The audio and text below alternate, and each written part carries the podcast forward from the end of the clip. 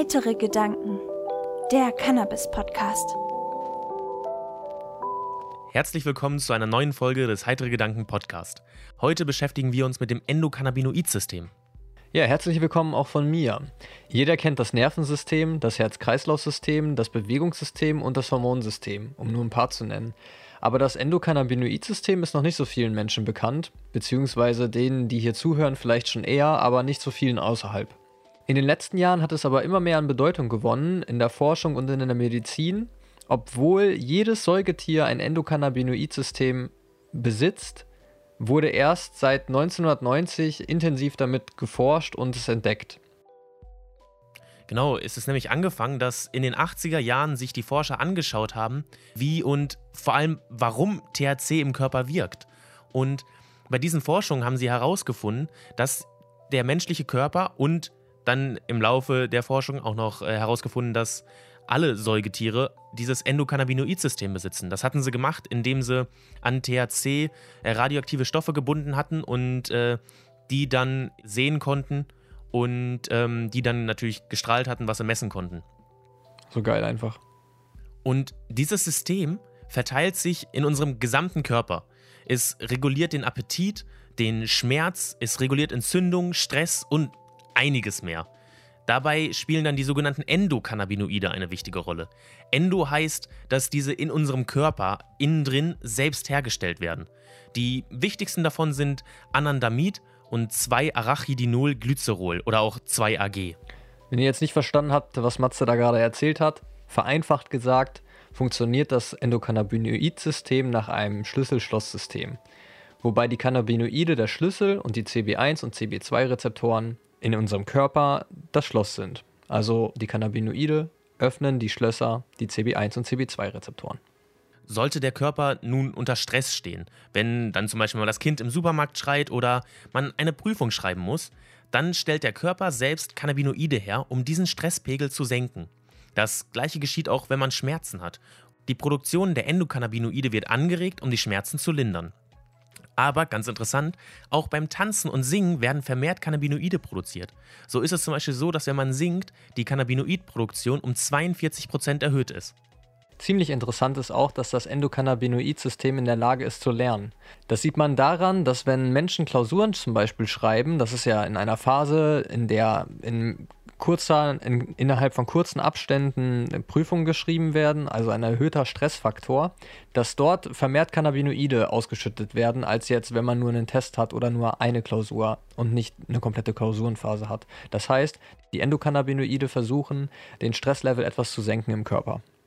Welche Rolle spielt denn aber nun Cannabis in diesem System? Denn, wie man vielleicht am ähnlich klingenden Namen merkt, ist das Endokannabinoid-System nach der Cannabispflanze benannt. Das liegt aber einfach an der Reihenfolge der Entdeckung, die wir ja bereits am Anfang genannt haben, dass erst an THC, also an, der, an einem Cannabinoid der Cannabispflanze geforscht wurde und dann das Endokannabinoid-System gefunden wurde. Bei diesen Forschungen rund um THC, ein Phytocannabinoid, also ein pflanzlichen Cannabinoid, stellte sich heraus, dass dieses Molekül an CB1 und CB2-Rezeptoren andocken kann. Also ist THC ein Schlüssel für die CB1 und CB2-Rezeptoren. Das führt dann auch dazu, dass man Wirkungen wie einem verstärkten Appetit und verringertem Stress verspürt. Die CB1-Rezeptoren finden sich vor allem im Gehirn wieder, deswegen wirkt THC auch psychoaktiv. Aber es gibt ja auch noch CBD, ein weiteres Phytocannabinoid. Dieses wirkt aber nicht psychoaktiv. CBD bindet sich im Körper nämlich nur an die CB2-Rezeptoren. Die CB1-Schlösser kann es nicht öffnen. Man kann das aber auch nicht so grundlegend nur in die beiden Rezeptoren unterscheiden. CBD zum Beispiel kann nicht den Augeninnendruck senken, wohingegen CBG, ein weiteres Phytocannabinoid der Cannabispflanze, schon dabei helfen kann. Also auch noch innerhalb dieser Rezeptoren gibt es Unterschiede, welches Phytocannabinoid wo andocken kann. Vieles steckt aber auch noch in der Erforschung. Da muss man einfach zwangsläufig noch einige Jahre auf handfeste Studien zu den vielen Cannabinoiden warten. Genau, es gibt aber nicht nur Cannabinoide, die die CB2-Rezeptoren und CB1-Rezeptoren öffnen oder ansteuern können, sondern in unserer letzten Terpenfolge haben wir ein Terpen besprochen oder vorgestellt, das Cariophylen, das auch in der Lage ist, äh, an die CB2-Rezeptoren anzudocken. Das einzige Terpen wohlgemerkt. Äh, wenn ihr da noch nicht reingehört habt, hört am besten mal direkt rein, äh, weil das echt eine spannende Folge ist. Cariophylen kann also auch sehr, sehr gut helfen, ähnlich wie CBD Ähm, es lohnt sich, diese Folge zu hören. Aber wie kann es jetzt sein, dass eine Pflanze es schafft, einen Schlüssel für die Rezeptoren zu produzieren, die wir im Körper haben? Das lässt sich ganz einfach nur durch Zufall erklären. In der Pflanzenwelt finden sich Millionen von Moleküle und in Cannabis gibt es über 100 verschiedene Cannabinoid-ähnliche Moleküle. Cannabis kann also eingesetzt werden, um den Endokannabinoid-System weitere Cannabinoide von außen zuzuführen. Wenn man zum Beispiel Probleme mit dem Essen hat, unterstützt es Appetit anregend oder auch zusätzlich Stress abbauend. Und wie es bei Dominik der Fall ist, wirkt es entzündungshemmend und schmerzlindernd. Genau, doch wie jedes System im Körper ist auch das Endokannabinoid-System fein abgestimmt. Solltet ihr also Probleme mit eurem Körper haben, irgendwelche Krankheiten mit Cannabis behandeln wollen oder dergleichen, sprecht das also in jedem Fall mit eurem Arzt ab. Solltet ihr THC nun auf eigene Faust täglich konsumieren, kann das natürlich auch negative Folgen haben, auch wenn Cannabis im Grunde genommen eine Heilpflanze ist. Denn wenn ihr externe Cannabinoide von außen zufügt, ähm, beeinflusst ihr das Endokannabinoid-System, also das körpereigene Cannabinoid-System. Und es könnte sogar die eigene körpereigene Produktion der Cannabinoide einstellen oder halt verringern. Und das hat halt, kann halt auch negative Folgen haben, wenn es nicht gewünscht ist.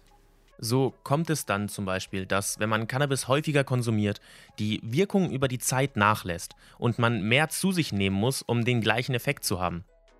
Des Weiteren führt es aber auch dazu, dass man körperlich abhängig wird. Zwar ist das nicht stark wie bei Opioiden, aber es kommen doch leichtere Beschwerden hinzu, die das Clean-Werden erschweren oder in manchen Fällen sogar verhindern können, wenn man da recht empfindlich drauf reagiert.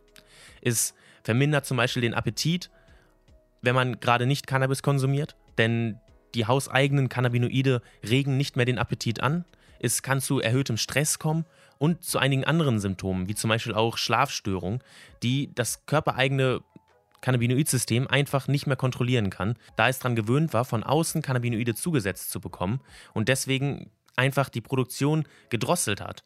Aber diese Symptome verschwinden häufig auch bereits wieder nach kürzerer Zeit, sodass meistens nur die ersten Tage oder vielleicht noch die ersten Wochen nach diesem Stopp, nach diesem häufigen Konsum ein Problem sind. Danach regelt sich das Endokannabinoid-System wieder selber und lernt auch wieder, dass es mehr produzieren muss und von außen nichts mehr bekommt. Genau, das bedeutet also, dass das Endokannabinoid-System nach langanhaltendem Cannabiskonsum nicht zerstört ist, sondern dass sich auf jeden Fall wieder regenerieren kann und die Systeme im Körper dann wieder anfangen können, normal zu arbeiten. Also wenn man einen Entzug von Cannabis macht, ist das nichts Schlimmes, sondern ähm, eigentlich geht das recht recht gut, würde ich sagen, oder? Also ich habe das jetzt selbst noch nie probiert, aber was man jetzt so lesen konnte, Matze, finde ich, das hört sich jetzt nicht so schlimm an, wenn man wirklich ein Problem mit Cannabis hat. Es kommt natürlich auch noch da äh, nicht nur die körperliche Komponente, sondern auch noch die psychische Abhängigkeit ja, dazu, die dann natürlich ja. deutlich schwerer ist. Also die körperliche Abhängigkeit ist da dann im Endeffekt nichts im Vergleich dazu. Dadurch, dass man psychisch dann natürlich häufig dran denkt, oh, ich möchte wieder konsumieren oder äh, solche Sachen. Aber ähm, ja, auch die Gewohnheit. Die ne? körperliche. Bei, bei langanhaltendem ja, Konsum macht die Gewohnheit ja auch sehr viel aus. Sehr, sehr viel. Wie ist das eigentlich, äh, wenn du das medizinisch nimmst? Merkst du da irgendwie, dass da äh, ja, die Wirkung nachlässt oder sowas? Ähm, also ja, im Endeffekt kann man das schon so sagen. Ähm, ganz am Anfang, als ich ja mit Cannabis noch angefangen habe, ähm, mit der Medizin, ich glaube, da war ich bei 5 Gramm im Monat. Ganz, ganz, ganz am Anfang. Und das ist jetzt halt schon mittlerweile auf 30 Gramm angestiegen, aber da habe ich jetzt eigentlich mein gutes, also damit fühle ich mich ganz wohl. Ähm, was die, den Cannabinoidspiegel angeht, merke ich aber auch, dass es auf jeden Fall be beeinflusst wird, weil zum Beispiel morgens habe ich jetzt nicht wirklich Hunger, wenn ich noch nicht konsumiert habe. Ähm, das kommt dann erst ein bisschen später. Ähm, sonst, ja, schlafen ja, geht halt auch nur mit Cannabis, aber muss ich halt auch wegen der Schmerzen. Also von daher kann ich das schlecht jetzt beurteilen, weil ich halt Medizinpatient bin und im Endeffekt ja keine Phasen habe, wo ich keine Cannabinoide konsumiere. Ja. Wie jetzt zum Beispiel, wenn ich mich vom Schwarzmarkt versorgen würde und dann irgendwann mal ein Engpass ist und ich nichts mehr bekomme, dann habe ich ja zwangsläufig mal ein paar Tage kein Cannabis. Aber das passiert mir jetzt zum Glück nicht als Medizinpatient. Ja, und ich glaube auch, äh, das sind dann sicher, wenn du mal irgendwie zwei oder drei Tage lang nicht an Cannabis kommen solltest, äh, weil die Apotheke irgendwie hinterherhängt oder so, sind dann, glaube ich, auch äh, verminderter Appetit oder ein bisschen erhöhter Stress äh, zweitrangige Probleme. Ja, das, äh, also die Laune wird auf jeden Fall schlechter, weil vor allen Dingen die Schmerzen stärker werden. ja. genau, das stimmt. Aber dann kommt halt der, äh, ja gut, verminderter Appetit ist halt eigentlich nicht so schlimm, weil dann hat man halt einfach keinen Hunger. Schlimmer wäre es, wenn man die ganze Zeit Hunger hat und kann nichts essen. Also so Fressflash-mäßig und du hast nichts zu Hause. Ja. Das wäre irgendwie noch mieser, finde ich. Aber genau, aber ja, genau, der Schmerz wäre dann halt wieder da. Das wäre für mich halt dämlich oder scheiße oder schade oder ja, schlecht. Genau. Ja, generell muss man natürlich auch noch leider sagen, dass wirklich die Studienlage noch recht schwach dazu ist. Obwohl jetzt auch schon über 20 Jahre lang daran geforscht wurde, ist einfach durch die Illegalität immer noch äh, wenig, ja, Handfestes draußen und zwar wurde zu THC nun schon einiges geforscht, aber CBD ist auch immer noch so eine Frage, inwieweit äh, beeinflusst das den eigenen Endokannabinoid-Haushalt und ähm, man kann sicher Effekte äh, merken, aber Vorteil ist natürlich, es macht nicht psychisch abhängig. Also da hat man schon mal keine Probleme. Ähm, diese, diese Komponente, die bei THC natürlich einen großen Einfluss hat, findet man beim CBD nicht. Genau, und jetzt kommen ja auch noch andere Cannabinoide. Wir sehen ja im Laden jetzt auch immer vermehrt CBG zum Beispiel. Also da muss noch sehr, sehr, sehr viel geforscht werden. Und das wird, denke ich, auch. Also Israel ist da ja so ein bisschen Vorreiter, weil die ja nie wirklich aufgehört haben, äh, mit Cannabis zu forschen. Ähm, Österreich hat ja jetzt äh, zu CBD und Covid-19 auch schon ein bisschen nachgelegt. Ähm, Deutschland hoffe ich, dass das jetzt bald kommt, wenn wir dann endlich mal einen Schritt auf die Legalisierung zumachen, vielleicht in der nächsten Legislaturperiode, wer weiß. Wäre natürlich schön. Genau, und dann denke ich, dass hier auch endlich mal was losgeht. Also es würde auf jeden Fall unserer Wirtschaft und unserer Forschung gut tun, wenn wir das Thema weiter ausbauen könnten, weil ich glaube, also ich merke es ja selber an meinem Körper, wie, wie es wirkt. Und ich glaube, dass halt Cannabis unglaubliches Potenzial hat. Und es muss ja nicht zwangsläufig immer in Blütenform sein, weil zum Beispiel Kinder könnten ja auch von speziellen Cannabinoiden profitieren bei bestimmten Krankheiten oder so, sondern man könnte das ja im Endeffekt auch ähm, ja jetzt nicht synthetisch herstellen, aber man kann ja jetzt zum Beispiel auch CBD ähm, separieren und das kann man dann mit den anderen Cannabinoiden wahrscheinlich auch machen, könnte ich mir vorstellen. So genau kenne ich mich dann natürlich jetzt nicht aus. Aber ich denke halt, dass das medizinisch eine Pflanze ist, die unglaublich großes Potenzial hat. Und es ist halt schade, dass die Pharmaindustrie da so ein bisschen gegen ist, weil können sie halt nicht so viel mit verdienen eigentlich. Ja. Ja, vielleicht noch am Ende ein kleiner Fun-Fact. Vielleicht äh, ist einigen das sogenannte Läuferhoch ein Begriff. Das äh, tritt auf, wenn man wirklich im Endeffekt einen Marathon läuft und äh, lange Strecken am Stück läuft, dann ähm, hat man auch so ein High-Gefühl, ähnlich wie beim Cannabisrausch. Und äh, lange Zeit dachte man, das kommt vor allem durch die, die erhöhte Endorphinausschüttung. Aber äh, da wurde hier in Deutschland sogar eine Studie zu gemacht. Da wurden dann Endorphinblocker äh, im Körper eingesetzt. Und dennoch kam dieses Läufer hoch. Was aber herausgefunden wurde, war, dass dann Cannabinoid-Blocker eingesetzt wurden und dieses Läuferhoch dann deutlich schwächer war. Also ähm, da ist dann die Annahme, dass vor allem auch das Anandamid dafür zuständig ist, dieses Läuferhoch zu bekommen. Also auch der Körper selber kann sich im Endeffekt zu einem High verhelfen, wenn er nur genug produziert. Was ich auch mit dem äh, Tanzen und Singen sehr interessant finde, weil, naja, man hat ja generell Freude und dann wird auch noch mehr äh, Endokannabinoide hergestellt. Äh, das finde ich ist auch, fand ich einen sehr schönen Fakt, den ich gelernt hatte, als ich hier äh, mich dazu eingelesen hatte. Stimmt, schade nur, dass die meisten Kiffer sehr faul sind, weil sonst könnten sie ja einfach zum Dealer rennen, wären schon high, könnten sich neues Weed mitnehmen, nach Hause rennen, wären wieder high und dann werden sie ja doppelt high und so. Oder wenn sie mal kein Weed haben, gehen sie einfach laufen und werden high. Aber das funktioniert ja leider nicht so gut. Ja, wobei da die Auslastung auch schon sehr hoch sein muss. Also ja, äh, Marathon um das Läufer hoch zu erreichen, ja. das ist schon sehr schwer. Und äh, ich glaube, da ist es dann leichter, wenn man einfach, vielleicht kann man es ja auch mal testen, wie das ist, wenn man während seines äh, Cannabiskonsums noch tanzt und singt und so die Endokannabinoidproduktion im Körper antreibt. Also vielleicht kriegt man dadurch auch noch mal ein besseres High, nicht nur zum Mango-Essen, was wir Fall. angesprochen hatten. Also es ist auf jeden Fall ein schöneres High. Ähm, alleine, also wegen der Stimmung schon. Wenn man, also es ist ja, Ja. im Endeffekt wie in der Disco. Ne? Ja. Tanzen, singen und high sein. Genau.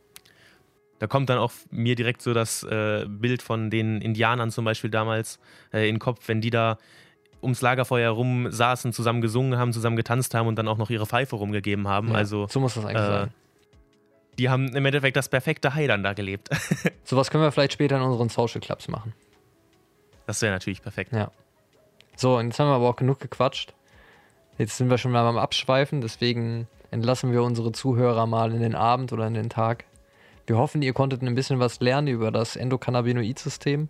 Es ist auf jeden Fall sehr spannend. Es gibt noch viel zu lernen, auch für uns, für alle, glaube ich. Es ist einfach noch viel zu unerforscht. Dementsprechend wünschen wir euch noch einen schönen Abend und macht's gut, bleibt schön heiter. Auf Wiederhören, bis zum nächsten Mal. Wenn ihr uns unterstützen wollt, schaut gerne auf unserer Homepage vorbei, heitere-gedanken.de. Dort findet ihr weitere Infos über uns, einen Supporter-Shop, in dem wir Cannabis-inspirierte Kleidung anbieten und auch die neuesten Videos. Folgt uns auch gerne auf YouTube und Instagram. YouTube heißen wir heitere Gedanken, Instagram heitere Gedanken. Und wenn euch gefällt, was ihr hört, dann teilt das gerne mit euren Freunden. Like-Button drücken und abonnieren nicht vergessen.